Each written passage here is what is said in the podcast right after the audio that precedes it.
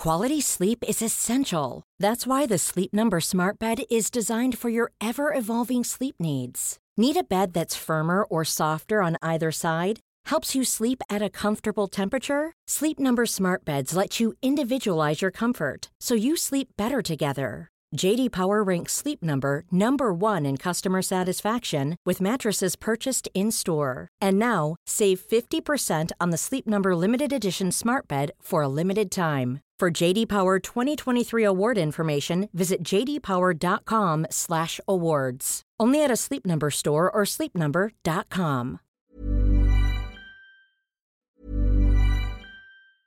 Ryan Reynolds here from Mint Mobile. With the price of just about everything going up during inflation, we thought we'd bring our prices down. So to help us, we brought in a reverse auctioneer, which is apparently a thing.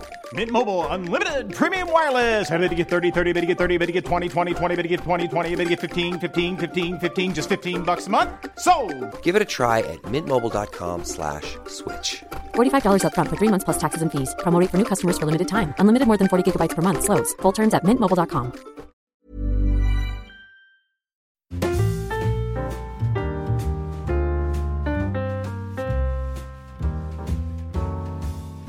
Hola, ¿qué tal amigos? Bienvenidos una semana más a En Crisis, vuestro podcast con Pedro Ample. ¿Qué tal, Pedro? Hola amigos. Te- Creo que te ha salido demasiado fuerte esto, ¿eh? Pero porque vengo con un entusiasmo que yo quiero contagiar a todos nuestros oyentes para que, no sé, para empezar un poco con esa energía. Me ha venido así, ¿no? Muy bien, yo soy Xavi Robles. Ya sabéis, en este podcast tenéis un primer episodio que es donde nos presentamos y os contamos quiénes somos, pero básicamente hablamos de, desde nuestro punto de vista personal y profesional, eh, emprendedores, creativos, pues cómo vemos el mundo, cómo vemos el trabajo y qué cosas nos mueven. Pedro, esta semana hemos hecho alguna que otra cosa. Yo sé que tú has ido al cine, ahora nos vas a hablar de ello.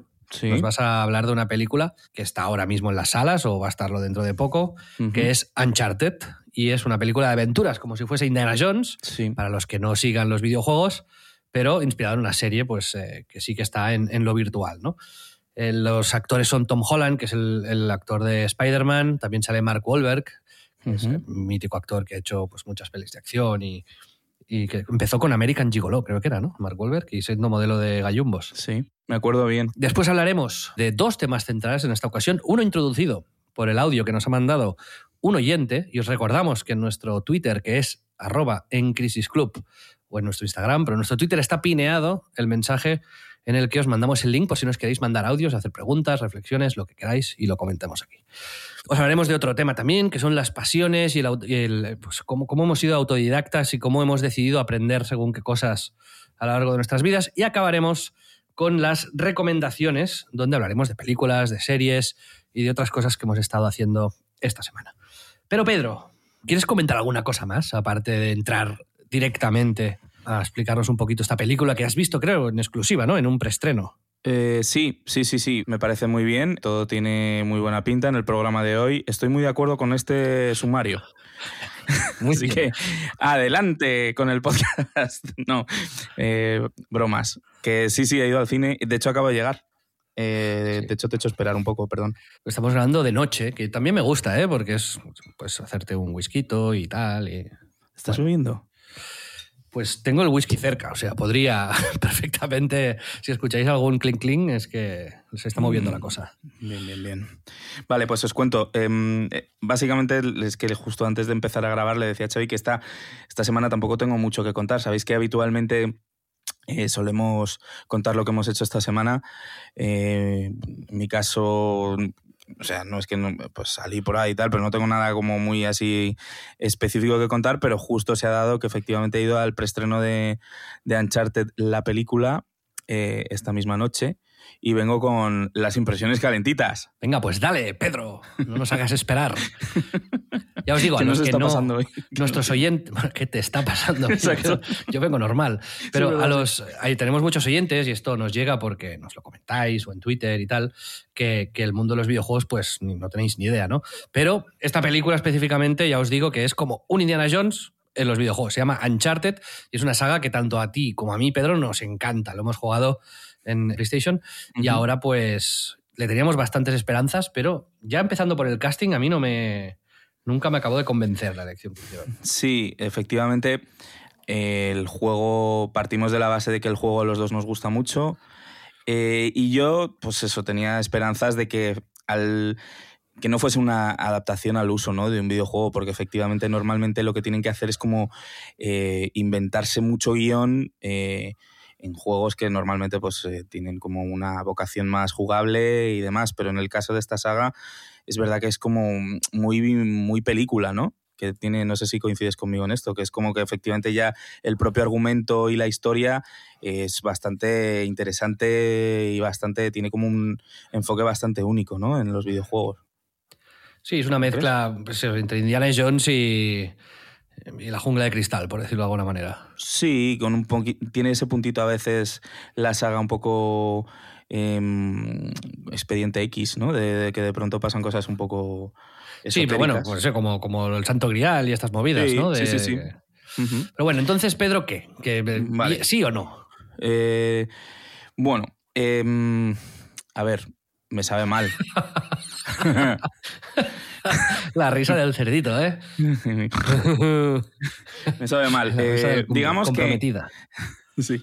No ganará un Oscar. Podría. No, no, no va a ganar un Oscar. Igual algún Razzie, que es como Sí, lo, sí. lo jodido contrario, ¿no? O sea, en mi escala de Tenet de películas horribles, siendo Tenet, por supuesto, la peor película que he visto en mi vida, con muchísima diferencia, digamos que Uncharted estaría en una puntuación eh, de mm, Tenet más 6. Es decir, la coloco tan solo 6 puntos por encima de Tenet, que es, es una escala que no vale demasiado, ¿no? Porque al lado de Tenet todo es, en plan, uno de los nuestros, O sea, eh, la- la- Casablanca. por, por- por decirte algo, un, Sí. el padrino en la escala de Tenet, ¿qué puntuación tiene? Hostia, la escala de Tenet, del padrino, es un Tenet más 16 millones. Vale. Vale. Matrix, Matrix la primera, un Tenet más mm, 8 mil millones. y mm, no sé, Frozen, por, por decirte algo. Joder, Frozen es, quiero decir, o sea, eso, más 8 mil millones. Quiero decir, todo es muchísimo mejor que Tenet, ¿no? Y Uncharted es más 6. Solo más seis, no sí. millones, ¿eh? 6. No, no, 6 punto. O sea, la peli es muy mala. ¿Vale? o sea, es terrible, de verdad. Es muy mala. Eh, mm, partiendo de la base de lo que tú has dicho, que efectivamente el casting Un miscast. Joder, pero, pero absoluto, ¿eh? O sea, es, es ridículo. Cuando tenían a un actor como Nathan Hostia, que debería de haber sido. O sea, es que es el de Castle, el protagonista de Castle, para los que miréis series también, ¿no? Que se parece muchísimo al actor este y además ahora está haciendo The Rookie, una serie así de policías y tal, y se ha adelgazado. Y que es que, a ver, le haces así un poco de maquillaje y te, y te- te hace de protagonista, pero no. Sí, sí, le soplas un poco y está bien. Y aquí es como, es que es de verdad, no sé por qué han hecho esto. O sea, yo he salido un poco como indignado diciendo, joder, teníais el material adecuado para haber hecho una peli para todo el mundo, entretenida, divertida, como son las pelis de acción normalmente, pues con una, una buena base. Y es, es muy mala, de verdad. O sea, es eh, Tom Holland, eh, como siempre haciendo Tom Holland, pero Spider-Man de la jungla, ¿no? Sí, sí, sí, le han puesto como a hacer cócteles, eh, eh, no sé, una cosa como muy demencial. y La mayoría es como de cartón piedra, pasa bastante sin hacer spoilers, porque bueno, sí, por si os apetece verla. eh, yo no os lo recomiendo, la verdad, pero si la queréis ver, eh, pasa mucha acción en Barcelona y Ah. como toda la parte que pasa en Barcelona es como todos los decorados están mal iluminados, es como eh, ofensivo rollo cada vez que sale un español suena una guitarrita. en serio. Bueno, especialmente con Antonio Banderas, que es como el villano de la película, que, o sea, a mí me gustaría de verdad encontrar una película en la que Antonio Banderas me parezca que actúa bien, pero todavía no ha sucedido. O sea, estoy, quiero decir, estoy esperando ese momento en el que diga, coño, eh, una peli en la que Antonio Banderas no da como cosa, ¿no? Como, no sé, es muy Well, mal, my- muy mal. My mal. ¿Cuál? Además habla siempre, ¿no? Como en el mismo tono My de voz. friend. Y hace, hace su gesto, el de hacer como con los dos dedos a la vez así, como para arriba, ¿sabes? Sí. Hace el gesto, tío, de Antonio Banderas. Es como, no, no, es, es una parodia, tío. En fin, no, no me voy a extender, simplemente mm, quería avisaros. No la veáis. pues, al, al- ¿Cómo sería? Al filo de esto, ¿no? ¿Se dice? ¿Sería al filo? O al hilo, ¿no? Al hilo, ¿no? Al hilo. Es que en catalán es al fil d'això. Claro. Pues eh, Mark Wahlberg, que hace, entiendo, de Sally en la película, ¿no?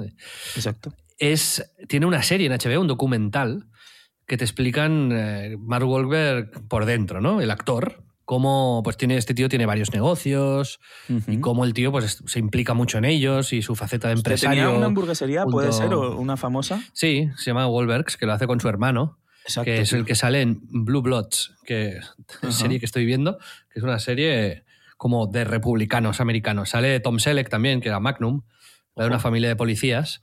Y es como muy conservadora la serie, pero espectacularmente conservadora. Lleva, yo voy por la cuarta temporada y lleva 11, creo. Y, y sale hermano de Mark Wahlberg. Y entonces, pues bueno, me hace gracia porque es la típica familia, son todos religiosos, el domingo quedan en la casa y comen todos, y como muy de... Pero, pero como de derechones honestos, ¿sabes? De la vieja, como el Macán ese, ¿no? De la vieja escuela, de, de estos de que respetan mucho al orden y la ley, pero son justos, ¿vale? Que no, no son racistas, por decirte algo. Pero bueno, eh, sí, ahí está el hermano y hicieron una hamburguesería. Pero lo que iba a decir yo es que Mark Wahlberg, después de ver este documental, ha empeorado radicalmente mi imagen de él. Es muy chusco, se ve cutre todo lo que hace, ¿sabes? Es como, se preferiría no haberlo visto. O sea, lo que hay detrás no me, ¿sabes? Es como su, primero dices, vale, tiene una marca de ropa, invierte en negocios, en no sé qué tal. Y luego lo ves y dices, hostias, pues. mm, eh, Bueno, eh, se, se basa en Torres, que es una serie mítica, en como un poco su vida, todo el, eh, la gente era- con la que va a los rodajes. ejecutiva de, de Entourage, sí, sí. Exacto, exacto. Entonces, es quiere decir que efectivamente yo creo que tiene, tiene como una imagen a la que yo le tenía cierto cariño. No, no he visto el documental, pero esto me cuadra con la cutrez que acabo de ver, ¿no? Quizás eh, Sí. sea como la primera, Sí, sí. la primera señal que yo percibo. Pues yo te quería comentar que esta semana. Tampoco es que haya hecho algo así, estamos un poco analizando el lanzamiento que, de, lo, de lo de la- lo que lanzamos con Dani García, que explicamos la semana pasada. Y, pero sí que quería hablar y comentar una cosa que dije en Twitter el otro día, que es, eh, estoy haciendo desde hace un año ejercicio, porque yo eh, ya tuve una operación de espalda, de una hernia discal eh, L4, L5, la parte lumbar, y luego, bueno, la operación me fue bien, pero de sedentarismo y de no hacer, vamos, absolutamente nada, hace un par de años me dio otra vez un, una lumbalgia de la hostia, estuve dos meses y pico en el sofá que no podía hacer nada y, y me he recuperado sin operación esta vez, haciendo ejercicio. Y entonces ahora estoy ya en el punto en el que puedo hacer más. Y estoy yendo dos veces por semana con un amigo, con Alex Martínez Vidal, en, eh, que es- también es así, tiene un podcast y algún día lo vamos a invitar. Que su podcast, por cierto, se llama Autónomos, bastante gracioso, entrevista a autónomos. Y salgo yo esta semana, hoy, he hecho, hoy me ha entrevistado a mí, de hecho. Ojo. Sí. Y, y básicamente ya podemos hacer ejercicio de verdad, ¿sabes? Y ahora estoy ya un poco. Empiezo a entrar en el flow del ejercicio. Y solo me falta dejar de beber. O sea, quiero decir, comer. Puedo controlarlo, más o menos, pues si como mal, ceno bien y tal. Pero me está costando mucho el dejar el vinito, dejar la cervecita, para quitarme la grasa, ¿no? Pero ya empiezo a tener ahí como músculo que lo veo que, es, que se está poniendo a tono, vaya. Y, y ahora estoy en este reto, Pedro, de, de cerrar el pico, básicamente. Me cuesta. Estar más at es lo que tiene, ¿no? Eh, Hay como ese punto lo que falta para construir la figura de ensueño, ¿no? Es efectivamente controlar también el- la bebida. Eh, yo apuesto por ti. Desde aquí quiero, quiero declarar que, que creo que lo vas a conseguir. ¿Tú qué? ¿Tú te planteas eh, Sí, hacer sí, sí. ejercicio? Tú juegas a fútbol, Sí, bueno. pero tendrías que hacerlo, tendrías que hacer algo de manera más regular, ¿no? Exacto, sí, sí. No. Yo te- llevo una época efectivamente de pospandemia y con algunos problemas de salud que tuve eh, y demás. Es que estoy bien, estoy en camino de, de mejorar. Em, pues todo lo que es mi, mi vida se ha vuelto muy, muy sedentaria y efectivamente juego los viernes, pero en un estado de forma eh, demencial. Y efectivamente sí que tengo que planteármelo y sé que es algo que, que haré durante este año. Ha sido uno de mis propósitos de año nuevo, que son eh, pues, propósitos que uno hace el 31 de diciembre y que se olvida normalmente el 2, pero yo hoy es 8 de febrero y me acuerdo aún. Muy bien. Así que es buena, buena señal. Yo siempre cuento una anécdota sobre el deporte que al final uno se tiene que imponer. O sea, al fin, las excusas que ponemos para no hacer deporte es estoy muy cansado, tengo mucho trabajo, eh, tal. Pero, pues igual que dormimos, igual que comemos, igual que vamos a trabajar, creo que hay que imponerse a hacer algo de deporte. Puede ser 30 minutos de bici cada tres días, o ir al gimnasio, o pillar un entrenador personal, o salir a correr con un amigo, o jugar al- a la consola, al Wii Fit, o con el Apple Watch hacer esto del Apple Fitness Plus, o comprarse una bici estática, lo que sea, pero tener cierta disciplina. Yo esto, una anécdota que siempre explico y que me marcó mucho fue que estábamos una vez con, con mi socio Jordi Torras negociando con una empresa alemana gigante, ¿vale? Para un, un tema de hace seis o siete años. ¿Era, ¿Era Volkswagen? No, en este caso no. Vale, vale. era empresa es la primera que se me ha ocurrido, perdón. Y, y cuando fuimos ahí, nos entrevistamos con un tío que, que había venido a Barcelona ya algunas veces, que conocíamos y tal. Fuimos a Múnich. Y con el jefe de estrategia de la empresa, que es un tío que tenía como 10.000 empleados. Una, una- locura, ¿vale? Entonces, claro, mi socio y yo volamos desde Barcelona. Eran conversaciones así de bastante alto nivel, muy avanzadas y como bueno, eran relevantes. Y entonces, pues llegamos ahí a las oficinas suyas, a las 5, por decirte algo, después de darnos el tute del vuelo y tal. Y a las 6 el, el tío ese coge y dice, bueno, pues nada, muchas gracias por haber venido, tal, yo me tengo que ir. Y se fue, y solo hicimos una hora de reunión y nosotros nos quedamos, hostia, joder, pues tenía que ser algo importante, pero hemos venido desde Barcelona. Y su compañero nos dijo con total naturalidad, no, es que ahora, va- ahora tiene que ir al gimnasio. Y, yo me, me chocó mucho y pensé, "Joder, vaya cerdo, que se nos pegado todo este viaje y tal, y no sé qué. El cabrón se tiene que ir al gimnasio, que se quede un par de horas más, una hora más, acabamos todo y así no. Pero el otro nos dijo, no, es que, el tío tiene unas horas limitadas al día, prioriza, hace lo que tiene que hacer, todo es importante, pues que si no se cuida y si no mm, trabaja con su cuerpo y si no tiene este espacio, pues no, no rinde y bueno, pues se guarda este tiempo y lo respeta siempre. Y con el tiempo, bueno, yo, eso me dio que pensar. Me dio que pensar porque pasé de una postura muy radical de pensar, vaya cerdo, a, a acabar de entenderlo a- a- ahora mismo, ¿no? Y, y- y pensar que, hostia, que esto es lo, es lo que hay que hacer siempre, o sea, cada uno en su, en su realidad y dentro de sus posibilidades, ¿no? Pero eh, que muchas veces, pues quizás está bien tomarse ese tiempo y darle esa importancia, ¿no? Estoy, estoy tan de acuerdo que vamos a cortar el podcast. Y te vas a ir a correr ahora por la calle. Absolutamente. ¿En pelotas? Mm, eh, no, Tal como estás, ¿no? Tal como estoy, con estoy los cascos. haciendo- te estoy imaginando haciendo el podcast en pelotas, eso no, no dice mucho de mí. Sí, sí, totalmente de forma gratuita, ¿no?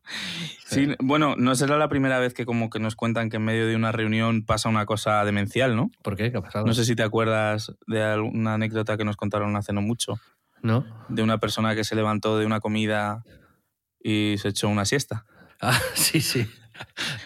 Esto Sí, es sí. real. Se fue a un jardín, al jardín, y se, y se echó una se tumbó al césped y se echó una, siesta. Sí, sí. Y se quitó los pantalones. Sí, es, sí. que sí lo- es que parece como imposible, pero eh, quiero decir, no lo hemos vivido en primera persona, pero nos lo han contado y es, es como algo, algo real. Excéntrico. Pues, eh, pero bueno, con esto quiere decir que si tú no le das esa importancia crítica en tu rutina al, al deporte, yo me he dado cuenta de que no, las excusas siempre ganan, siempre ganan, siempre ganan. Estoy de acuerdo. Y quiero, y decir que además todos lo que, lo que son los hábitos que hay que incorporar saludables a nuestra vida, al final efectivamente eh, hay que imponérselo porque si no te come, te come lo demás, ¿no? Y es... eh, no sé si es- sería tan exagerado como de cortar una reunión con alguien que viene de España, eh, pero efectivamente eh, hay, que, hay que buscar y hay que ser un poco radical en encontrar todos Sí. esos espacios. Y es lo que más me cuesta a mí. Y con la edad yo también me he dado cuenta de que pues si antes tardaba tres meses en perder siete kilos, pues ahora tardo seis. Y que la regularidad y, el, y esta disciplina te ayudan a mantenerte entre unos límites pues, cómodos que te permiten luego llevar un estilo de vida de pues eso, ¿no? Yo ahora bebo cerveza o vino y como lo que me da la gana, pero no me engordo o no me engordo demasiado y si me engordo pues me es fácil ajustarlo, ¿no? Que cuando estaba totalmente sedentario los últimos dos, tres años, pues no. Y a veces te encuentras y dices, hostia, me he engordado 10 kilos, colega, y después piérdelos, ¿sabes? Así Sí, sí. que bueno, este es un poco el... Ah, Te está No. ayudando, por, por preguntarte, ¿te está ayudando efectivamente lo de hacer deporte con alguien? ¿Eso Oh, te está ayudando en la infinito, o sea, motivación? sí, ¿verdad? Pero al máximo, al máximo, porque sientes ya la obligación hacia ti mismo, hacia el entrenador personal y luego hacia el colega, ¿no? De que, hostia, es algo que tal. Y, no- y además nos está uniendo mucho. Eh, Eso está con, muy guay. con Alex nos pues siempre, pues, eh, no sé, luego nos, antes quedamos antes o luego nos, nos vamos a comer o lo que sea.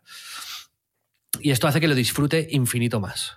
Ahora ya, por ejemplo, la semana que viene queríamos ir a probar unas clases de boxeo. O sea, como que ya entramos en el flow este. ¿Ves? Yo si viviera como en la misma ciudad que tú, iría a boxeo contigo, tío. Claro. Para pegarte un puñetazo.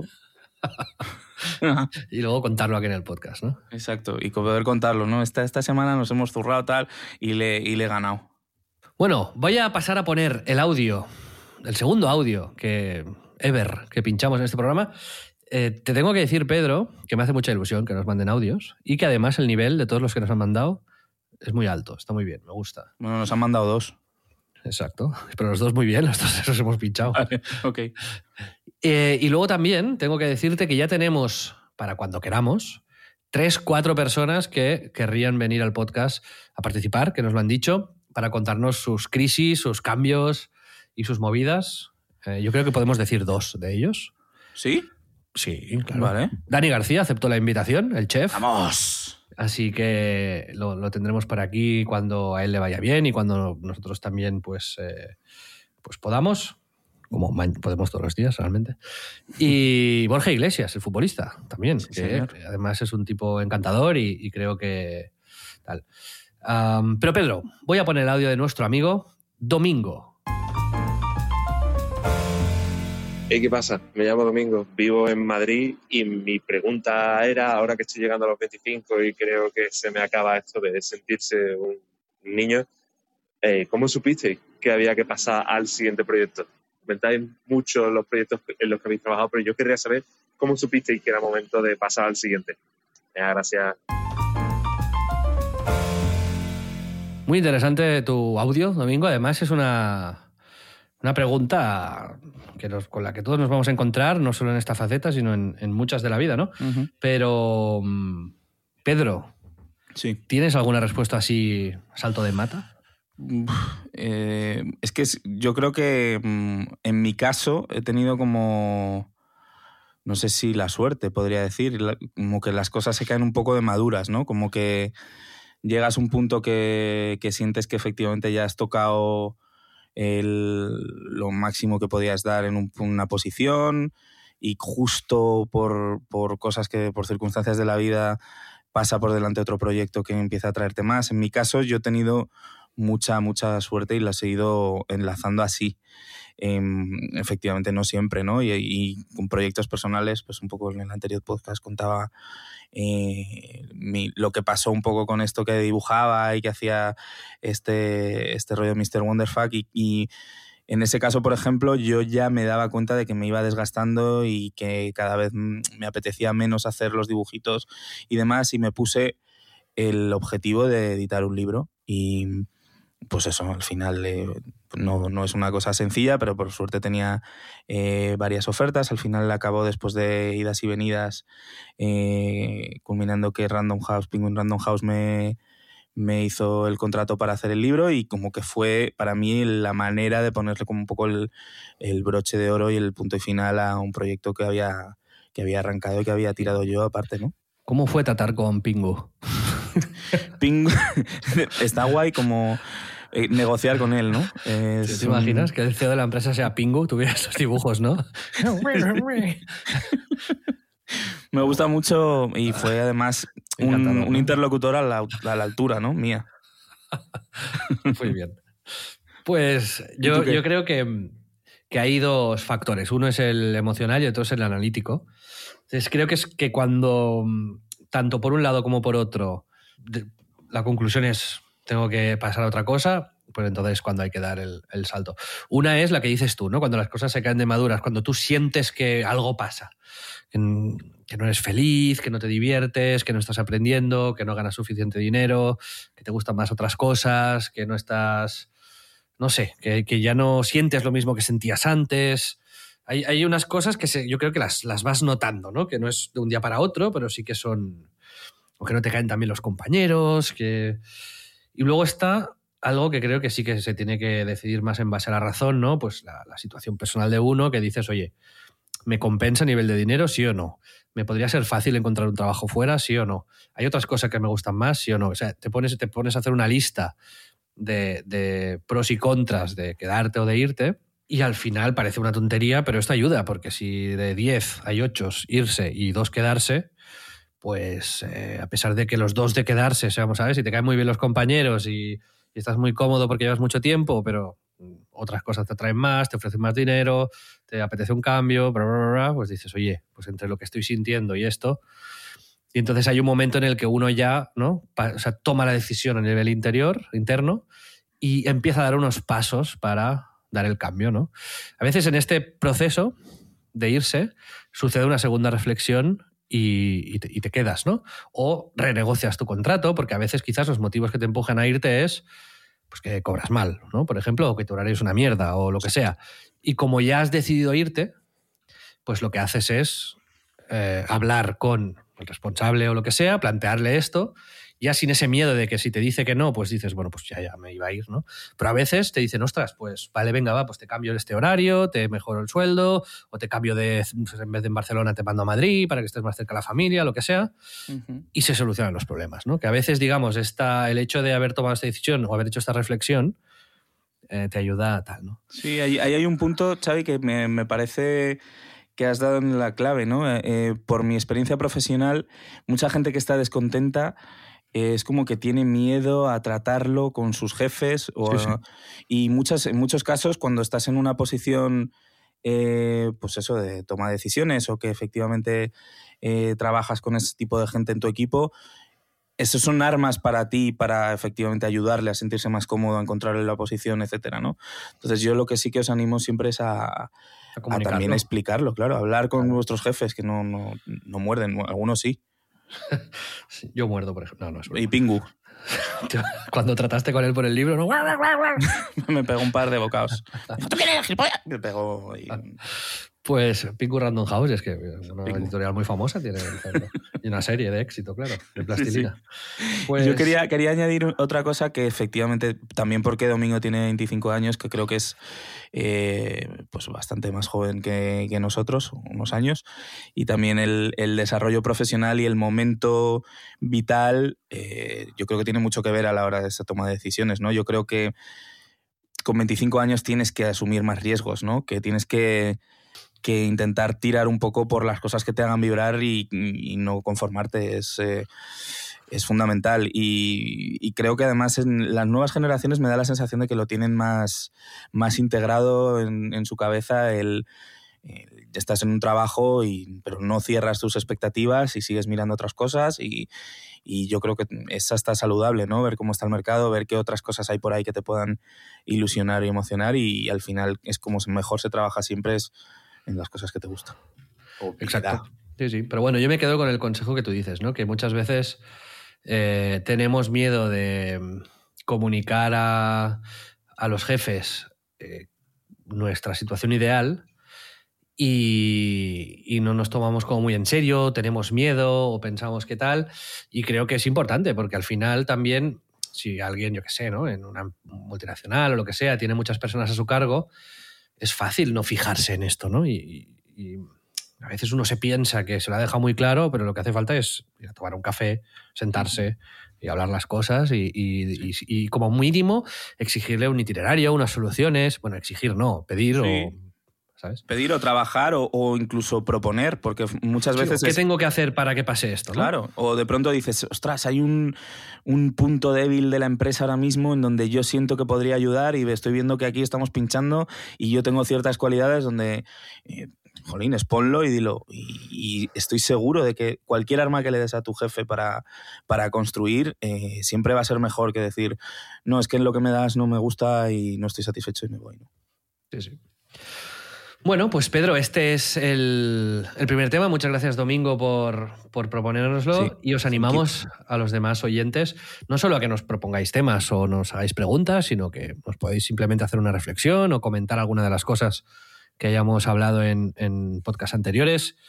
Es un micro abierto y los que consideremos adecuados, pues eh, los. Exacto, por ejemplo, ¿qué opináis de los NFTs? ¿no? Pues podéis mandar un audio de eso No, no, por y favor. no lo pondremos.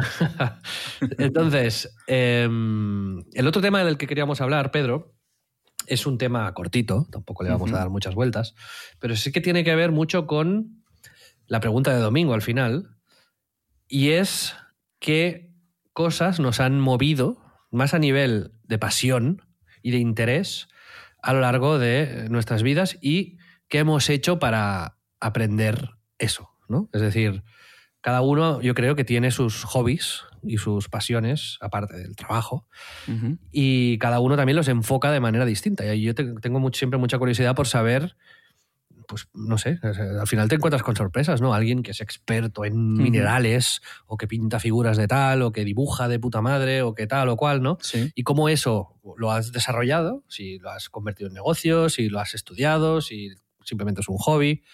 Y te quería preguntar, Pedro, eh, para que me, que, me, que me digas, también para que la gente nos conozca un poco más, dos, tres, cuatro, cinco cosas que a lo largo de tu vida te hayan obsesionado y apasionado y hayas eh, investigado. Pues, em, o sea, a nivel que hayan afectado como a nivel, dices, profesional o no solo... no, no. No, no. Simplemente, O sea, por ejemplo, intereses, dibujar. por ejemplo, sí, vale. me sí, tiraba muchas ejemplo- horas dibujando, ¿no? Sí, Pues, sí, eh, sí, sí. Mira, eso lo voy a decir. Eh, Gracias, eh, Xavi. Eh, Te conozco sí. más que tu madre. Gracias, amigo. Sí, además es muy curioso porque luego, después cuando nos conocimos, yo me, di- me enteré de que tú también dibujabas. Y es, es un patrón demencial en mi vida. Y es que normalmente me llevo bien con la gente que dibuja bien. Es, no, ¿Ah, no sé a qué viene, no sabía reflexionar por qué, pero eh, mi mejor amigo del colegio, Edu, es, éramos los, como los que mejor dibujábamos él y yo de- del, del curso. Siempre es como que ganábamos todos los premios de pintura y toda esa historia. Y efectivamente dibujar era, eh, siempre ha sido un, como para mí un arma de doble filo a la hora de, de desarrollarme porque me evadía, me llevaba a mi mundo y demás, pero al mismo tiempo también era como precisamente esa evasión lo que me alejaba un poco de ser más óptimo en mis estudios, por ejemplo.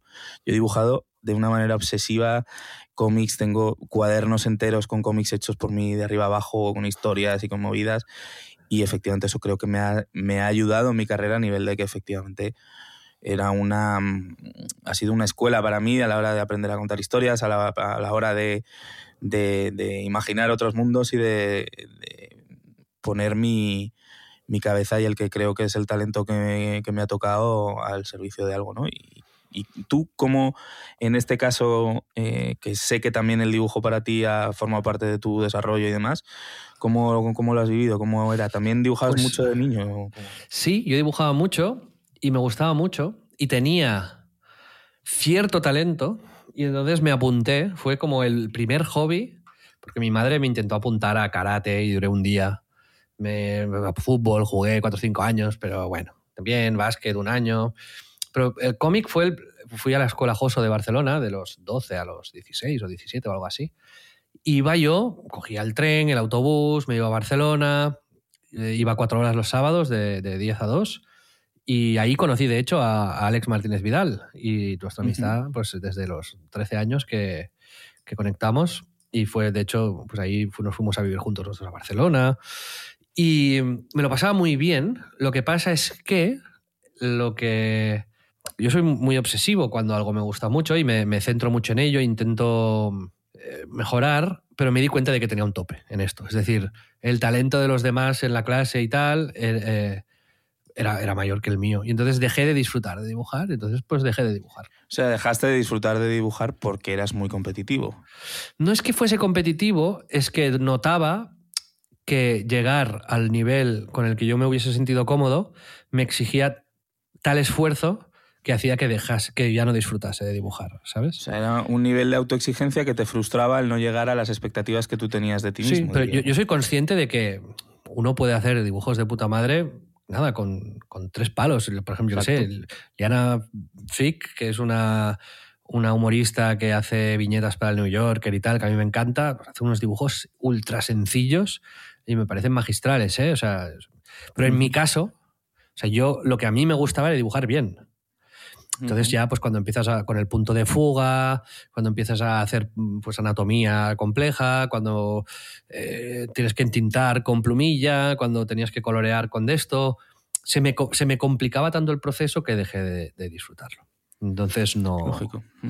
No dejé. ¿Qué más, Pedro? ¿Alguna cosa más que hayas eh, tenido así como, por ejemplo, el, el diseño gráfico fue otra de las cosas que a ti te apasionó de joven Sí, y que no te poco- formaste? ¿Te formaste en alguna escuela, alguna universidad o algo? Mm, No, en el dibujo sí que mis padres me llevaron a, a la Escuela de Artes Decorativas ahí en Madrid, al lado de la Puerta de Alcalá, y, me enseñaban como técnica y demás, pero realmente no, nunca he sido muy de, efectivamente, es como de, de conformarme con lo que yo hacía y lo que era capaz de hacer e intentar llevarlo a la expresión máxima de mi, de mi capacidad y aprendí mucho gracias a eso, ¿no? Yo creo que es una manera también de, de conocerse y de afinar hasta dónde puedes llegar, ¿no? Y con el diseño gráfico, bueno, todo surge de que al final, eh, bueno, eh, en mi carrera, como cada vez la demás gente ahora, pues de una manera más supermasiva, está ligada a la plataforma Mac, ¿no? En mi caso, eh, no es tan normal como puede ser ahora, porque solo he usado Mac desde niño, nunca he tenido un PC, y créeme que en el año 1995 esto forjaba el carácter, ¿no? Pero bueno, sin batallitas, el tema es que mm, eh, yo recibí un regalo de mi padre, que es músico, un Mac de chaval. Cuando yo lo que quería era jugar al PC fútbol, descubrí que no podía jugar al PC fútbol en un Mac. Me frustró un montón, de hecho me enfadé con mi padre. Mi padre siempre me lo recuerda, que ahora me dice, me tienes que dar las gracias por no haber sucumbido ante tu ante tu petición de poder jugar al PC fútbol, yo pues eso tenía un Mac y tuve que aprender a utilizar esa plataforma y esa y esa herramienta pues como algo creativo y eso fomentó mucho en mí mi intención de, pues si me gustaba dibujar, pues hacer cosas en el ordenador, aprender Photoshop, eh, juntarme con otra gente que también tenía este tipo de inquietudes en la primigenia Internet y, y efectivamente o sea, Photoshop y el diseño han sido una cosa muy natural para mí desde chaval. Eh, y aprendí con un Photoshop Pirata 3.0 que tenía muy poquitas herramientas y cada vez que salía una, un Photoshop o podía pillar, pirata obviamente, eh, una nueva versión de Photoshop, veía las cositas que tenía nuevas, iba utilizándolas y probándolas y así poco a poco pues sí, aprendí de una manera súper súper natural, ¿no? Sí, a mí con el diseño gráfico me pasó un poco lo mismo y de hecho mis primeros trabajos, las, yo las prácticas de la universidad las hice de, de, esa, de, de diseñador gráfico en Ogilvy. Yo estuve haciendo la web de Ronaldinho, gaucho. Pues vaya proyectazo, ¿no? Para llegar a una agencia y te dan un sueño, ¿no? Sí. Y luego de director de arte en una agencia de Castilla-Fels que hacía proyectos, algunos muy chulos y otros muy raros, como por ejemplo una web de turismo médico para rusos. en ruso. ¿Sabes? ¿En serio? Sí, sí. Cosas locas, locas, ¿no? Pero también me di cuenta de que me gustó mucho aprender, o sea, llegar al punto de decir, vale, domino el Photoshop perfecto. Y, a día de hoy creo que, sigue siendo así, te puedo hacer casi cualquier cosa con Photoshop.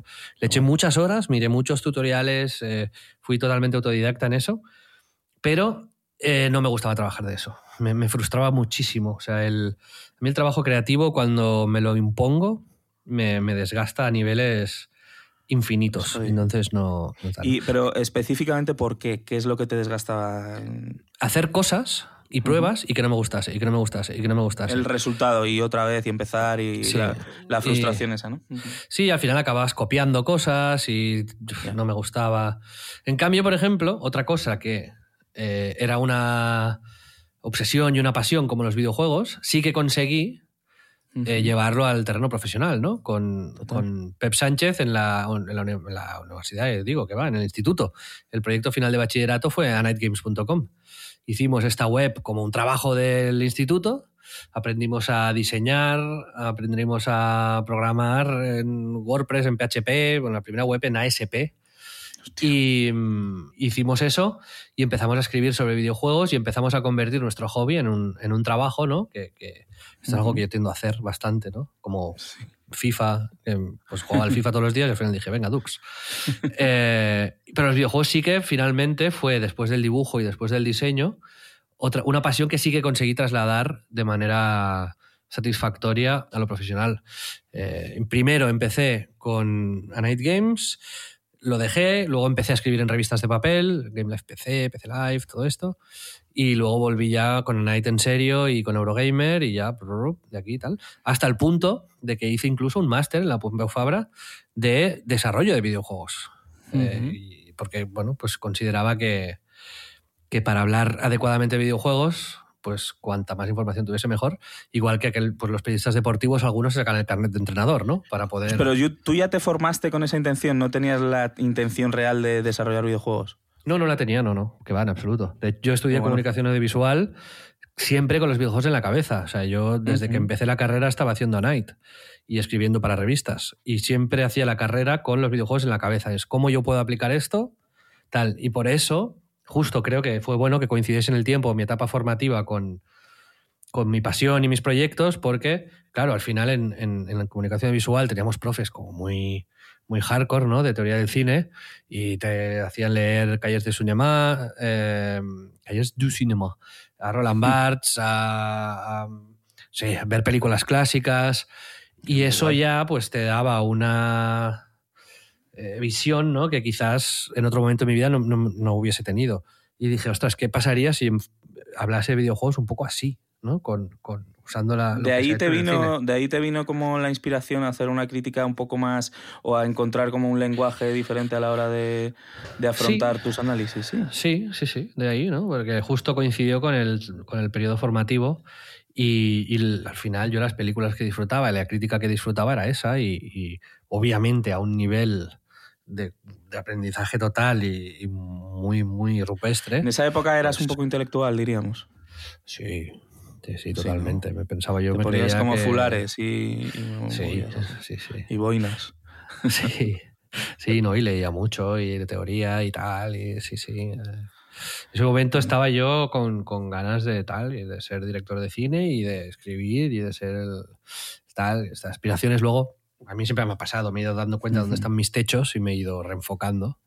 Pero sí, sí, tuve esa. tuve Es esa interesante porque efectivamente en muchas cosas nuestras carreras tienen similitudes y encuentro de verdad como, pues no, pues es lógico, tenemos inquietudes muy parecidas, nos gustan muchas cosas iguales, y tenemos es la pasión por los videojuegos en común, pero no solo por eso, el cine, eh, el dibujo, como hemos hablado, y efectivamente el cómo tú has eh, trabajado con tus frustraciones y cómo has ido componiéndote en lugares en los que a lo mejor te sentías más cómodo, y como yo he mantenido a lo mejor más un camino por, por a lo mejor haber sido más cabezota o más obsesivo con, con mejorar, nos ha llevado a, a sitios eh, opuestos, no opuestos, pero al final eh, distintos, pero con este punto en el que nos hemos encontrado, ¿no? Es gracioso. No, y, y al final el tema de los videojuegos sí que es cierto que era algo que me apasionaba, pero quizás al final me acabé dando cuenta de que me apasionaba más hablar de videojuegos que los propios videojuegos, ¿sabes? Sí, a mí me pasa La, igual. comu- la comunicación, ¿no? El, el- el momento de compartir impresiones con los colegas, el momento de explicárselo a la gente.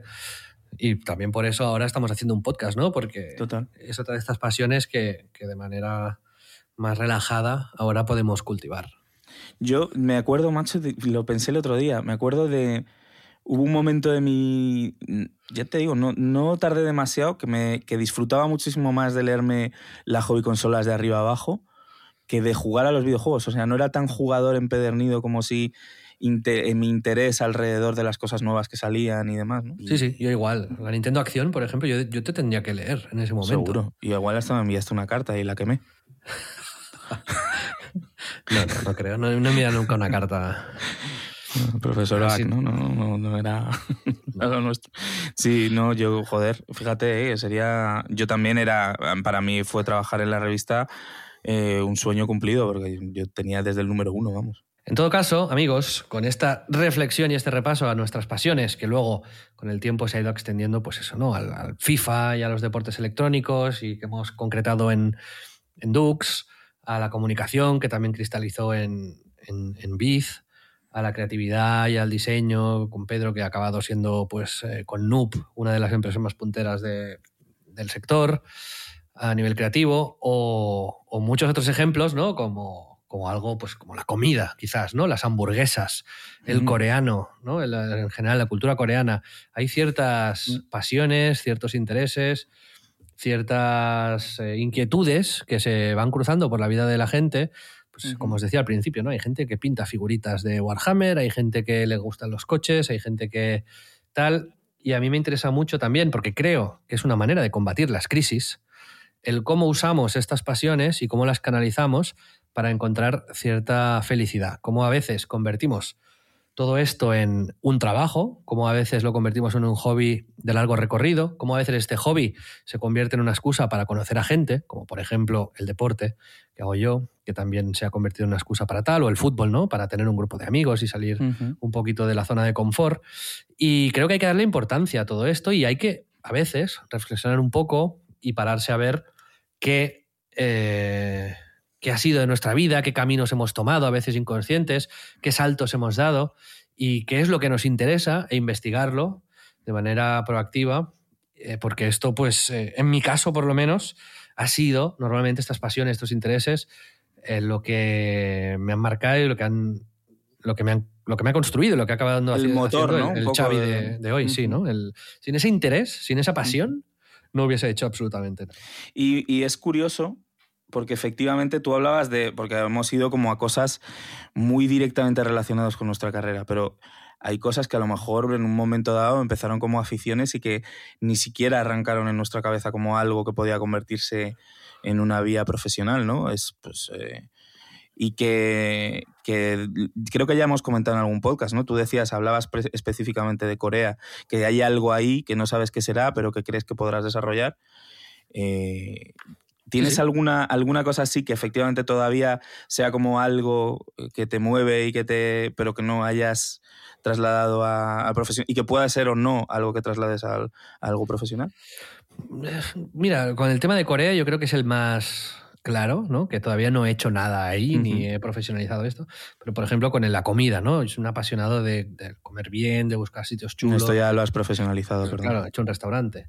Eh, con el FIFA y los videojuegos, pues joder. Y el fútbol. gamer, Ana y tal.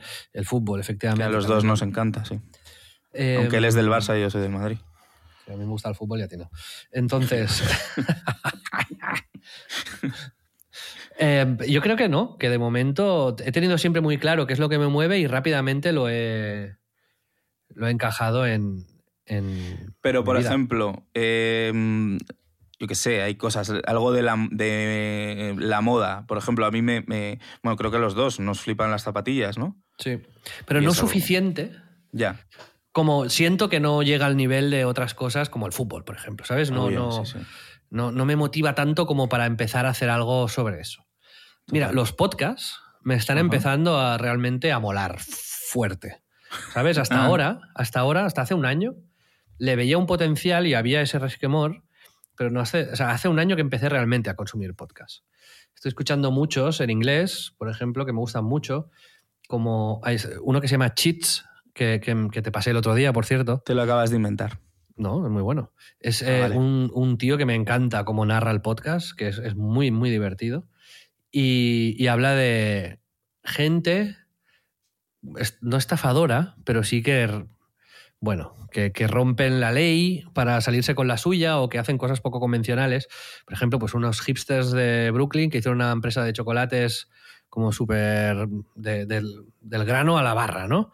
Y que al final se descubrió que cogían chocolatinas de otra peña y la fundían y, y te las vendían por 10 pavos. La O- regañadita. yo qué sé, una empresa de cacahuetes que a sabiendas de que tenían salmonela a la mitad de sus paquetes los, los shipeaban para que tal. O incluso una, una tía que tenía Munchausen y que estuvo bueno, fingiendo, entre comillas, luego se explica, hay un experto médico que te reflexiona sobre el tema. Eh, y luego su, cuando se murió, su hija pues encontró sus diarios de que había escrito durante 40 años y la tía era súper consciente de que estaba engañando a la hija, en plan, he estado fingiendo todo el día que tenía un dolor insoportable de espalda y cuando se ha acostado a dormir me he ido de fiesta con las amigas, ¿sabes? Cosas así. Y, y la chica, la hija, te cuenta, ¿no? Como la visión de su madre de repente leyendo los diarios cambió de una pobre indefensa señora que tiene dolores a, a una cabrona que le jodió la vida a propósito. Y Ah, es que estas me historias, encanta. Me encanta. este estas historias son apasionantes. ¿Has visto que ya eh, van a estrenar la de Inventing Anna en Netflix? ¿no? Que es la de la historia de Teranos, que es como básicamente otro Ah, sí, sí. escambe eh. De hecho, me estoy escuchando el podcast de esto. ¿Ah, sí? Eh, sí, sí. Se llama Bad Blood. De, hecho, está súper, Pues súper bien. Sobre- que lo hace el periodista que destapó todo, el tío del Washington Post, creo que es. Me he escuchado tres episodios ya. Ah, está muy, top, muy bien. top, top. Pues sí, esto para mí es. Una vez que ya llega Netflix, efectivamente la, la gente lo conoce más y, y por si acaso no lo conocéis, tampoco mejor lo que lo veáis, ¿no? Pero la, la historia es un poco, lo- si habéis visto lo de Fire Festival o este tipo de estafas gigantes de imagen que luego es todo lo contrario, pero oh, estaba hablando de la de los cacahuetes, pero pues a una escala obviamente demencial, ¿no? En, en la escala Tenet de estafas, Sí, una tía que Eh, levantó más de un billón de dólares en sí. financiación y que básicamente decía que su máquina hacía una cosa y luego sus máquinas eran las máquinas de otros con una carcasa distinta. sí, sí. pues eso, en la escala Tenet es un, es un Tenet más, más 100 de, de horror. O sea, que un chartet, chartet te ha gustado, ¿eh? Pues, y luego también ahí me gustan, me gustan los podcasts de crímenes bastante, como Crims, que es un podcast en catalán sobre crímenes de aquí, que es brutal, buenísimo, y ahora eh, los van a empezar a hacer en castellano con crímenes que han pasado Ah, en. España, y es increíble, es muy, muy buenos. Otro de Gimlet Media que se llama Crime Show, que también me encanta. O sea, es, o sea, te explico solamente rápidamente para los que os gusten de los podcasts. Mira, estamos haciendo recomendaciones de podcast. Este de Crime Show, el primero, se llama Scumbags XLS, creo que es. Y la historia es brutal, porque es, un, es en inglés, ¿eh? Pero es un tío al que le llamaron una vez a su casa en Estados Unidos y le dijeron, oye, tienes un cobrador de estos, ¿no? Una empresa de estas de cobros. Tienes una deuda de 3.000 dólares y nos tienes que pagar ya o te vamos a embargar no sé qué, te vas a poner en la lista de morosos, te van a joder el crédito, ¿no? Ahí en Estados Unidos tiene una puntuación para pedir crédito, ¿no? Y te cobran más o menos interés según lo bien que lo hayas hecho. Sí. Y, y el pavo dijo, yo no, espérate, déjame ver que yo no tengo ninguna deuda y esto que dices. Y luego, pues dije, bueno, pues mañana te llamo, tú investiga. Y el tío miró y bueno, se ve que hacía como 20 años tenía una deuda, pero como lo pagó al día siguiente, una deuda saldada y no, no era nada. Pero el que lo empezaron a llamar, a llamar, a llamar, hasta el punto de que el pavo ya le dijo al otro, en plan, déjame llamar ya, no me toques los cojones. Y el otro le dijo, como no pagues, vendemos a tu casa y mataremos a tu mujer y a tus hijos. Como que es. Bueno, el otro se volvió loco. Entonces el pavo enloqueció y se propuso como misión vital encontrar a esa peña y a ver quién eran. Estuvo años, pero 8 o 9 años, tirando del hilo. Y entonces, pero pues primero no sé qué, luego se dio cuenta que era otro, luego no sé cuánto, to, to, to, to, to, y al cabo de años, bueno, obviamente hablaba con la policía, con el FBI, no le hacían caso, decían, ¿qué dices? Pues descubrió que, que había un tío que era el, el cerebro de esto, que era un, un súper estafador, y, em- y empezó a quedar con uno de los pavos que usaban para hacer las llamadas, que se ve que eran como medio yonkis, que los, los, los iban a recoger con un autobús por la mañana, los ponían en una casa ahí medio en condiciones de esclavitud, luego lo- los tenían pillados por los huevos, básicamente. Y, y cómo el tío al final consiguió destapar la- toda la trama y que los metiese en la cárcel y ¿Qué tal. dices? Con, y tenía el Excel, un Excel que se llamaba Scumbags XLS este tal, donde iba apuntando todos los números de teléfono, los datos, o tal, iba grabando todas las llamadas. Y es brutal como lo explican, o sea, es- está muy bien hecho. Y cada episodio es un caso distinto de, de crímenes, de- pero quizás crímenes no, no tan. No Es que el el, gore. el- el True Crime en Estados Unidos y el podcast de, eh, específicamente es un súper, súper fenómeno. ¿eh? O sea, es, tiene audiencias eh, verdaderamente acojonantes los, Mm, los sí, sí. podcast tochos de Crime. Pues yo creo, ya finalmente respondiendo a tu pregunta, que con el tema podcast Sí. hay cosas que hacer. Ojito. Tú lo sabes ya, algo, algo te he comentado. Hombre, algo hemos hablado, pero no vamos a generar este, este hype. ¿O sí? Bueno, a ver, ¿por qué no? Vale, O sea, no, pues no- no hablaremos de esto. Vale, Pero vale. el hype lo podemos dejar ahí, ¿no? Me gusta, sí, vale. Hay, hay espacio para desarrollar un poco más esta afición. Exacto. Sí, sí, Muy Jolín, es un... y Vamos, eh, yo siempre he sido muy escéptico, pese a que llevo haciendo podcast muchísimo tiempo, con, con eso, con la monetización, el que efectivamente esto pueda ser un camino, pero obviamente eh, pues he sido escéptico de manera equivocada, o por lo menos yo creo que ahora el, el consumo de todo lo digital y con toda la proliferación de más eh, plataformas y tan masivas como pueden ser pues, Spotify, Amazon Music, etcétera, pues hace que, que efectivamente haya muchísima gente viviendo de los podcasts, hay un montón de redes de podcasts. eh, Los que nos estáis escuchando mucho, seguro que oís, que oís muchos más y que, que ya sabéis cómo es esto, pero efectivamente cre- yo creo que hay cositas por hacer, y especialmente en castellano y... Ah, no des más ideas, Pedro. Ya vas a destabar Sí, el ¿no? pastel. No, joder, No, pero es digo broma, solo que hay cositas por, cositas por hacer. Sí, sí, Cositas. es cierto. Coincido, coincido totalmente. llegamos a la parte mm, de recomendaciones de este programa. Ya hemos hecho algunas, involuntariamente, en el tema central. Nos hemos apasionado, hablábamos de pasiones, nos hemos apasionado y hemos recomendado cosas. Pero ahora vamos a, a otros, a otros medios. Eh, antes de eso, Pedro, ya sabes Sí. que tenemos una sección de películas en este programa donde tú Hostia, renombras algunas de ellas. Y no has dicho el nombre de Uncharted. Ojo. Eh, en carta. Como la. como la enciclopedia. Sería como la más. eh, En carta la dos- más- 2004, ¿no? Como ponle un, ponle en, carta, en carta 2004. Luego eh, hay un título que le viene muy bien, que, que ya hemos usado y que es tuyo, que es ¿Pero esto qué es? que, que vale siempre para cualquier película que sea mala o absurda. No sé, no se me ocurre ahora. eh, España. Los tesoros de España. Y un efecto, ¿no? De- Mm, Exacto, y una guitarra. Ya que estamos hablando de películas, ¿tienes alguna más en tu lista de películas que quieras? Ya tengo muchos, tío. Y Venga, ah, bueno, joder, es que Cinco. ayer alguien, alguien me justo me estuvo hablando de la sección en el trabajo, alguien que nos escucha, y dijo una buenísima, tío, pero no me acuerdo. La escribí, ¿eh? La escribí, estoy abriendo las notas. Joder, es que me pareció, me pareció magistral. Igual ahora estoy subiendo el hype y luego no es tan buena. En Twitter, algunos de los oyentes también nos dieron varios nombres y muy finos, ¿eh? Creo que han pillado. Sí, sí. De hecho, joder, prometo que para la próxima, en la próxima sección, me lo, me lo guardo y las leemos, porque además dije que las iba a leer. Le dije Vale. a alguien que nos mandó nombres que los iba a leer. Para el próximo, ¿vale? Perdonadme. Em, joder, tío. El juego del calamar, ¿lo hemos leído? No. Vale. eh, el juego del calamar. Angels and Volkers. ¿Por qué? Eh, no sé. Pero está aquí escrito, ¿vale? Cofidis Extreme. eh, bocata de calamares. juegos psicológicos.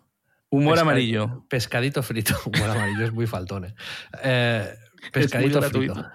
Pero humor amarillo ya era faltón en su día, ¿no? Sí, sí, claro, era O faltonísimo. sea, era horrible. O sea, título racista total. Y luego la última, si te ríes, pierdes. Está No sé bien, muy sí, qué. mejor. sí.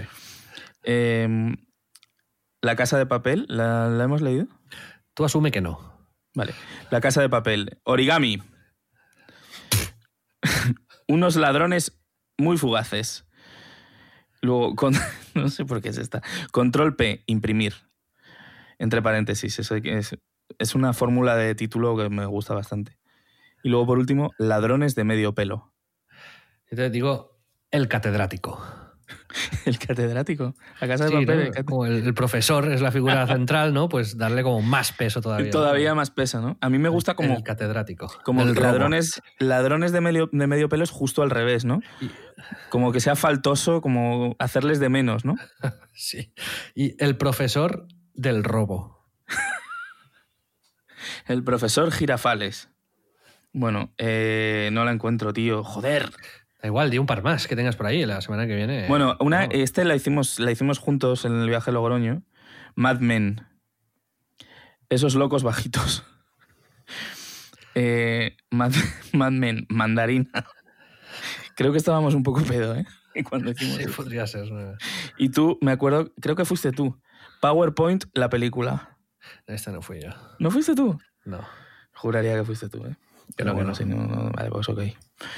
Eh, Mad vale, yo creo que me, estoy volviendo loco. Loco por tus huesos.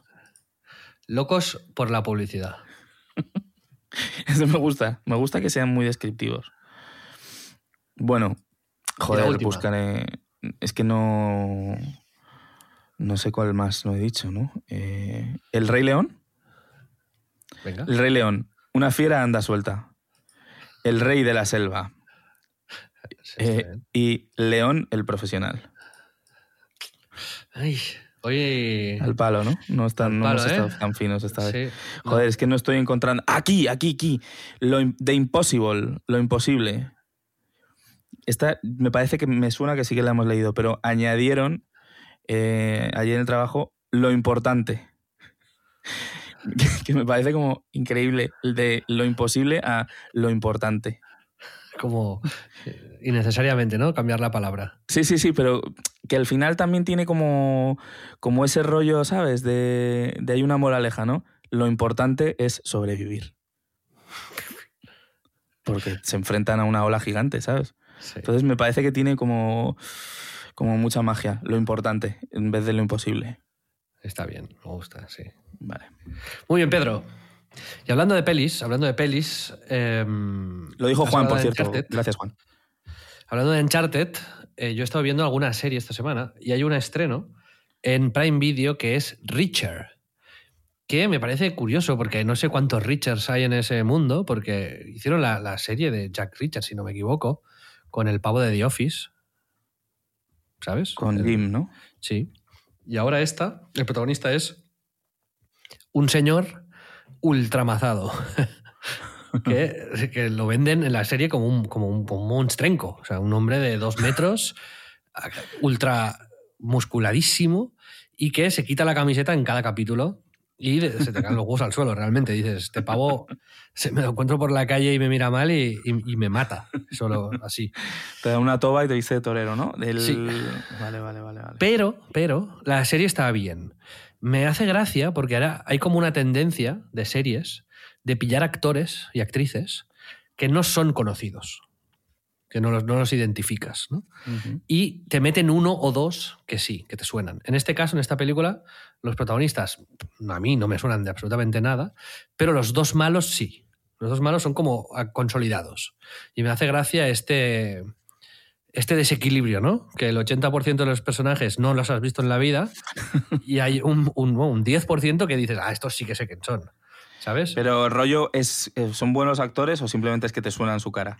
No, no, son buenos actores, son buenos Ajá. actores, sí, sí. O sea, son de estos que hacen de malos y tal. Uno es, es que ahora no, tampoco lo sé localizar, pero uno salen de Rookie, que es el amigo del Nathan Fillon, el que le deja la casa y que ha hecho otras cosas y tal. Sí, son gente de estas que, que, las ha- que los has visto por ahí, ¿sabes? Al final en las series siempre dices, siempre te suenan de otros lados, de otras series, de otros no sé qué. Todos no, quizás, ¿no? Pero no sé, CSI, pues el protagonista y un par más, pues ya dices, hostia, estos me suenan.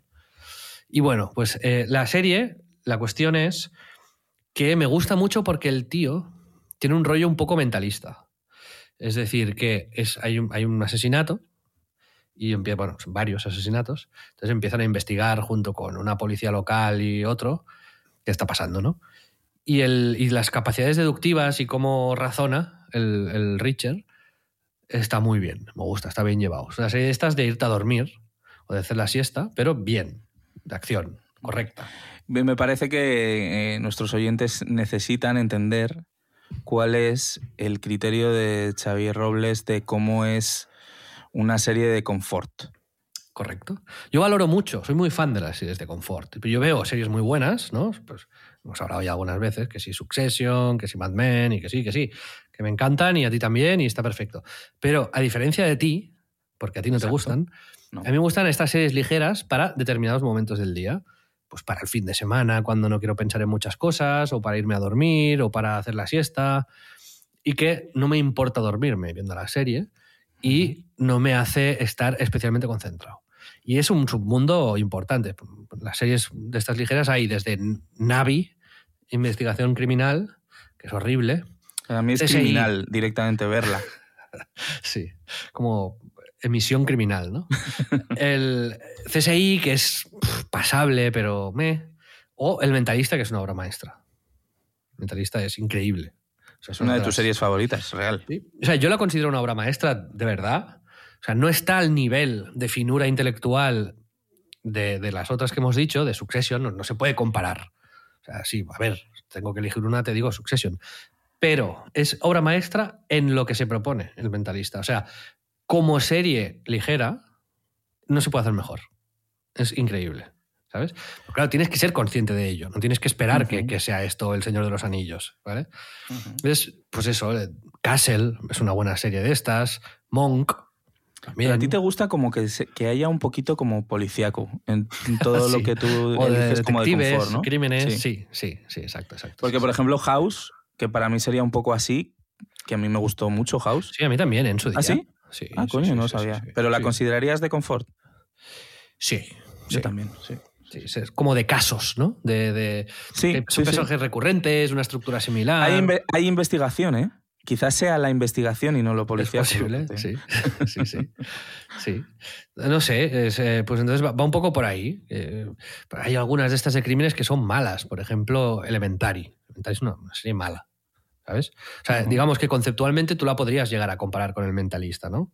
Un detective que es muy deductivo, que es más listo que los criminales. Que Sí, bueno, CSI enemigo. mismo, ¿no? Tiene ese, ese puntillo. Pero Elementary con el mentalista es eso, es un, un sidekick mm, mujer, un protagonista hombre, muy deductivos, que parece que tengan poderes sobrenaturales pero no los tienen, sino que son muy listos, eh, que tienen problemitas, que son casos, que trabajan con la policía. Es lo mismo, realmente, pero el mentalista es 10.000 millones de veces mejor. Los guiones son increíbles. Además, el mentalista es una serie como muy científica. O sea, es, este desmonta bulos, es anti-especulación, anti, anti-magufos, básicamente, ¿no? Y me encanta, me encanta, me encanta. A mí, a mí es que me la, me la has vendido mucho y efectivamente he empezado a verla, pero no he encontrado tampoco el momento y quiero verla, ¿eh? Y lo voy a hacer porque confío en tu criterio y para que sea esté tan arriba en tu top, pues me imagino que será guay. Y, y acepto esta recomendación y la puntúo. Es una subpuntuación porque estamos hablando de otra serie. Pero Richard. puntúo tu, no, puntúo tu recomendación de El Mentalista con cinco estrellas. Michelin. Perfecto, muy bien. Me gusta. ¿Y Richard? Richard, eh, ¿has acabado tu- tus declaraciones acerca de Richard? Sí, sí, sí. Quería destacar que, es- que ya la podéis ver en Vale. Prime Video. Eh, o sea, Richard ya existía, has dicho. ¿Cómo es esto? O sea, Como que, que, no sé, como que como si hiciesen ahora otra película de Uncharted con otra gente, ¿sabes? No sé. pero había, Como- había otra serie. Sí, sí, en Prime Video además también con el protagonista de The Office, no tiene nada que ver.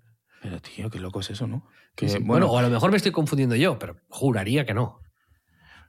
Bueno, el caso. em, me hace gracia que estés destacando toda la parte como de el ingenio de este tío, que en realidad como su característica más evidente es que es un megamazao. ¿No? O sea, no hay como. No es como muy física la movida. Ah, la del The Office no era Jack Richard, era Jack Ryan. Ah, vale, coño. Pues es basada en Tom Clancy, pero bueno, es lo mismo, es lo mismo, disculpadme. Pero sí que había películas de Richard. Había películas que han hecho la serie con otra peli. Me suena, me suena haber visto una peli de, de Richard. Sí, sí. El Richard, el alcanzador. Em, sí, coño, Tom Cruise, tío, con, hizo. con Tom Cruise, efectivamente. Sí, sí, sí, lo estoy viendo. Coño, sí, yo he visto esta peli, era bastante. ¿no? De acción suspenso, pone. Me gusta que lo traduzcan como suspenso. Eso es O lo que tú le das, así. ¿no? A la película. Bueno, entonces es eso, o sea, pese a que las características más evidentes del protagonista es que está súper mazado, luego lo guay Sí, es, es, que muy él listo también. Es muy Muy listo. fino, ¿no? sí, muy deductivo, muy, muy rápido mentalmente. Muy bien. Y me gusta, ¿sabes qué me gusta también de las series? En general. Sí, que los protagonistas no tomen decisiones estúpidas y no hagan cosas tontas. O sea, por ejemplo, cuando hay un protagonista que claramente tiene la razón y el espectador lo ve y lo sabe, cuando intenta hablar, por ejemplo, con su compañero y le dice, no, es que tenemos que ir a hablar con este para que luego nos lleve a donde está la droga, ¿sabes? Y el compañero, si empieza el, si el compañero dice, pues tienes razón, es verdad, pues vamos, ¿no? Dices, bien, gratificante. si el compañero es como, no, no, no, estás loco, no te creo, es un imbécil. A mí esto me pone muy nervioso porque es como, y a veces hay series que basan toda su trama en, en eso, ¿no? En, En gente que, que, en que- en gente que se equivoca y que, y que sí, es sí. muy obvio que no y que toman decisiones. Bueno, no sé, pero bueno, esto es. Parece, o sea, yo esto lo tengo muy analizado, ¿eh? no lo digo por decir. Una, una- una de las cosas, una de las cosas que más me ha molestado de Uncharted es justo cómo cambian de decisión de manera absolutamente random. O sea, es como. Tiene buenas escenas de acción, pero luego las cosas sencillas, que efectivamente es gratificante cuando ves que se solucionan cosas sencillas con una lógica humana, siempre son como resueltas de manera eh, increíble. Es decir, me creo más que saltes de un avión y te choques con, con un ovni que, que de pronto cambies de opinión eh, porque sí, ¿sabes? Y, y, o sea que ahí estoy contigo, que efectivamente cuando es gratificante cuando las cosas son simples y claras. Y sí, las cosas salen bien y, y si hay gente mala, pues hace las cosas malas porque son malas, pero no porque, porque sean tontos. Bueno, en fin. Eh, y luego, para acabar esta sección de pelis, voy a decir una cosa que siempre dice mi padre también, que es, en todas las pelis, vomitan. Eso me lo contaste y En me todas las series. de las cosas. Fijaros, fijaros. En todas las series o en todas las pelis, alguien en algún momento vomita. Siempre. Es, es muy fuerte. Pedro, o sea, te digo que mínimo un 90%. Estoy de acuerdo, estoy de acuerdo. Es como, o sea, no eructan, no se tiran un pedo, vomitan específicamente. Sí, sí, sí, sí. Ya Hay sea porque les dan una mala noticia, porque están embarazada, o porque les dan un golpe, o porque se drogan, lo que O sea. si no, alguien vomita en segundo plano. Un secundario que se ha cogido un pedo, o por lo menos eso mínimo. Pero, una potita. pero ahí. mínimo, pero en, un- en el sí, sí, sí. 87% el protagonista o alguno de los protagonistas. fijaros, fijaros en las películas que veáis, desde este episodio al próximo, o series. A una serie, en los 12 episodios de una temporada no vomitarán en todos, pero en uno de los 12 vomitará alguien. Y en las películas vomitarán en algún momento. Fijaros y me decís en Twitter si, es- si se cumple o no se cumple. Y la otra es que en muchas, las películas de estas que consideramos americanadas, ¿no? Las películas estas de, de- de sentimiento americano, ¿no? Independence Day, puedo decirte algo. ¿no? Estas de, de- o Armageddon, o siempre acaban con la misma frase, que es vámonos a casa. Fíjate, es acojonante el número de películas que acaban con vámonos a casa. No sé, quizás no es la frase final, pero será de las casi últimas, ¿sabes? De pues rescatan al hijo que de un incendio, viene la ambulancia, tal, ¿no? Se, se soluciona el lío y el padre y la madre cogen al niño, vámonos a casa. Pum, fundido a negro, fin. Te lo juro, Pedro, que no, no eres consciente de- Me voy a el- del volumen. ahora, Sí, sí, sí, sí. El vámonos a casa baja un poco la tendencia, pero mira, pelis de los 90 y 2000, todas, O sea, todas. yo te. eh, lo que me gustaría pedir a la audiencia, mola hablar como si tuviésemos un millón de oyentes, ¿no? Como que. No hay, no hay a ver pocos si son- oyentes, ¿eh? también te lo digo. Bueno, que hay que estar contentos con los que somos y ya decimos que. Hay bastantes, ¿eh? que en número vamos bien de números. ¿eh? Puta madre. Pues lo que digo es, si, si encontráis ya el, la super peli Robles, para mí sería que alguien potase e inmediatamente después dijese, vámonos a casa. Hombre, imagínate. ¿eh? Si existe esa película, es la película Robles. Venga, os retamos a que encontréis esto. Hostia, como, como exista eso. Hostia, mi peli favorita. Robles y mi padre, porque esto es, esto es algo que Por me eso, ha por eso- mi, mi padre. Por eso le Robles. llamo Robles, o sea, ahí está ahí hilado, ¿no? Ahí hilado Muy fino. bien, te he visto fino, sí. Vale, vale. Bueno, pues yo he recomendado y he hablado sobre las series ligeras, series de confort. Y he hablado pues del Mentalista, he hablado de Castle, he hablado de Richard. Ah, Pedro, ¿tú tienes alguna recomendación que hacer? Ya sea algún libro, alguna película, alguna serie, algo. La verdad es que no, he empezado nada nuevo, ya he- comenté lo del Pokémon, he seguido jugando a Pokémon y sigo en mis 13, eh, me sigue gustando. Eh, y te hice caso a una de tus recomendaciones y no, lo- no te lo había comentado, que sí, empecé a Ah. ver Yellow Jackets. Ah, ¿y qué tal? Está bien. me Es gusta. como un perdidos low, Sí. Sí, sí, pero sí. bien. Sí, sí, sí. ¿Tú la has acabado? Sí. Pues sí. me, gusta, me gusta mucho cómo acaba la primera temporada, de hecho. Pues seguiré, seguiré y te contaré qué tal. Pero, pero sí, me, me ha parecido chula, me ha interesado. Muy bien. Así que eh, poco más. Por hoy ya os digo, es que mm, os recomendaría algo así random, pero no, tampoco lo he preparado. Bueno, Pedro, eh, creo que ha sido el programa más largo que hemos hecho, así que tampoco, tampoco te insisto demasiado más. Pero la semana que viene, eso sí, mírate alguna serie, mírate alguna película y nos la recomiendas, que yo sé que la gente eh, confía mucho en tu criterio. Y para animarte, te voy a poner un sonido. Que, se- que te, que te pone muy nervioso. No, me, eh, ya has conseguido que sea como un trigger para que ya me motive. O sea, cuando ya llego a- al programa y le das al botoncito de los huevos, yo ya digo, vamos. Podcast. Como si fuese, exacto, como, como un perrillo, ¿no? Como que le da- me das ya el caramelito. Es que cuando fuimos de viaje a La Rioja yo te ponía este sonido y te daba una nuez en la boca mientras dormías y te, te- con la- te movía la boca como para que masticases, ¿no? Aquí he sí, asumido sí, que te sí, gustan sí. mucho las nueces, pero ahora cuando lo ponga, date, fíjate que te, te entran ganas de comer frutos secos. No, no, y me sabe, me sabe la boca a nuez. ¿Era nuez o era cianuro? El cianuro se ve que huele a almendras fresque- frescas, creo. Sí, Esto es un dato real. sí. sí. ¿Y por qué sabes un esto? veneno. No, no, bueno, no.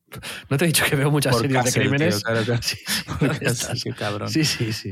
Hombre, si yo quisiese hacer un asesinato, tendría bastante claro cómo, cómo, cómo actuar, ¿eh? Que estás es un, pe- un peligro esto en las manos equivocadas de estas series, ¿eh? Ojo, eh, pero eh, es, yo siempre lo he pensado. O sea, aquí de verdad dan, tips que se puedan. Sí, sí. ¿Tu madre mi, madre, mi madre sería, vamos, una asesina ¿Una asesina? Genial. Pues si se, se ha mirado 10 veces más que yo de este tipo de series. Es mi fuente de recomendaciones, sí, sí. ¿Te imaginas, no? Que de repente. No, no. De repente, de manera grabada, hacer una declaración jurada sobre. No La sé. entrevistamos, ¿no? El podcast y nos da una exclusiva, ¿no? Ah, pero sí, sí, te da herramientas, obviamente. Sí, Ostras. sí. Sí, sí, bueno, sí. claro, a ver, es decir, como todo, De, ¿no? de Pero algún claro. sitio tiene que sacar los asesinos la inspiración. De la ficción es el ¿Qué sitio fue, más. qué fue primero, no? ¿Los asesinos o las series de asesinos, no? Exacto. ¿Qué fue primero, el huevo o el asesinato? ¿Qué fue primero, el huevo o el McDonald's, no? Como, como hacer preguntas. Ah, En fin. Bueno, pues nada, amigos. eh, os recordamos una vez más. En Crisis Club, en Twitter y en Instagram, nos han recomendado, Pedro, cuando tengamos Sí. algo de tiempo, que en Instagram pongamos como una galería de fotos o de imágenes eh, y pongamos en la portada episodio 4, episodio 5 y luego las series, películas y cosas que vamos recomendando para tener Nos- como un archivo. hecho como, como una recomendación como tan específica como Sí. de community management. Sí, porque me ha entrevistado Víctor Correal y me lo ha dicho. en- Ah, ah, bueno, en- coño, si es Víctor, vale. ¿sabes? Es que digo, Me ha joder, dicho como como nos hayan escrito eso. No, me dice, no, no tengo tiempo de apuntarme todo lo que decís Ajá. y me gustaría que lo pusieseis pues, en algún lado. Y creo que lo del Instagram yo lo hacía con la ILO y este, creo, que, Ah, sí. creo que está bien. Está bien Sí, porque mola. así tenemos un archivo en, de temas. y en, en Twitter también hacer como un. ¿no? Como un mini, mini hilo. A mí me encantan los hilos. Y sobre todo hay una cosa que me gusta mucho de los de Twitter y de los hilos y de todo, que es poner después de un tweet, os leo. Me hace muchísima gracia esa mierda. Es como, eh, estoy buscando un- unos calzoncillos. ¿Cuáles me recomendáis? Os leo. Es como, hijo de puta. Y lo demás, si no pones os leo, ¿eh? ¿No? No sé. Me parece feo, ¿no? Habría que poner os leo siempre. Es como la gente que dice, ¿me entiendes lo que te quiero decir? ¿No? Que dice algo, pero ¿me entiendes lo que te quiero decir? Sí, sí. A mí me pasó. me pasó muchísimo una vez, una vez en Cádiz eh, que me acababan todas las frases con así te lo digo. Como que hubo un, en un bar o algo así que, que me lo dijo como 80 veces. Con cada cosa que era, bueno, pues esto te lo recomiendo porque que es muy bueno, así te lo digo. Y yo, pero si no hace falta, ¿no? Es el os leo de, de Eh, ese camarero. Efectivamente. A lo mejor un día hablamos de muletillas. No sé. Bueno, podemos hacer podcast de, de cualquier mierda, Xavi, pero mejor no, ¿no? Creo que va tocando entrevistar a alguien. Ojo, ¿puede ser que el próximo podcast sea una entrevista? Bueno, ahí lo dejamos. Vale. Lo veremos, lo veremos. Pues Pedro, lo que decía, que la gente nos puede escribir por ahí, que nos hace mucha ilusión, que si tenéis también cualquier duda, cualquier sugerencia, nos podéis mandar un mensaje directo que están abiertos. Y nada más, muchísimas gracias por acompañarnos, por escucharnos, por, eh, por ser tan buenos y Pedro por, por estar aquí. Eh, Nos vemos la semana que viene. Hoy quiero despedirme con una canción. Venga. Eh, gracias por estar con nosotros. ¿Qué te parece? Muy bien. Mm, ¿Cómo se llama la canción? Se llama Gracias por estar con nosotros. Es buena, ¿eh? Gracias. Eh, me gusta porque es corta. Claro, no, no, no. Si no, la angustia ya hace acto de presencia. Bueno, Pedro, hasta la semana que viene. Adiós. Abrazos, amigos. Gracias.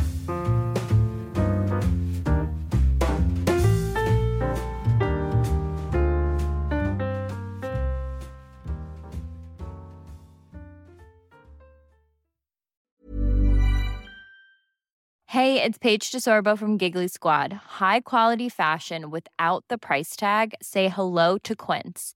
I'm snagging high-end essentials like cozy cashmere sweaters, sleek leather jackets, fine jewelry, and so much more. With Quince being 50 to 80% less than similar brands.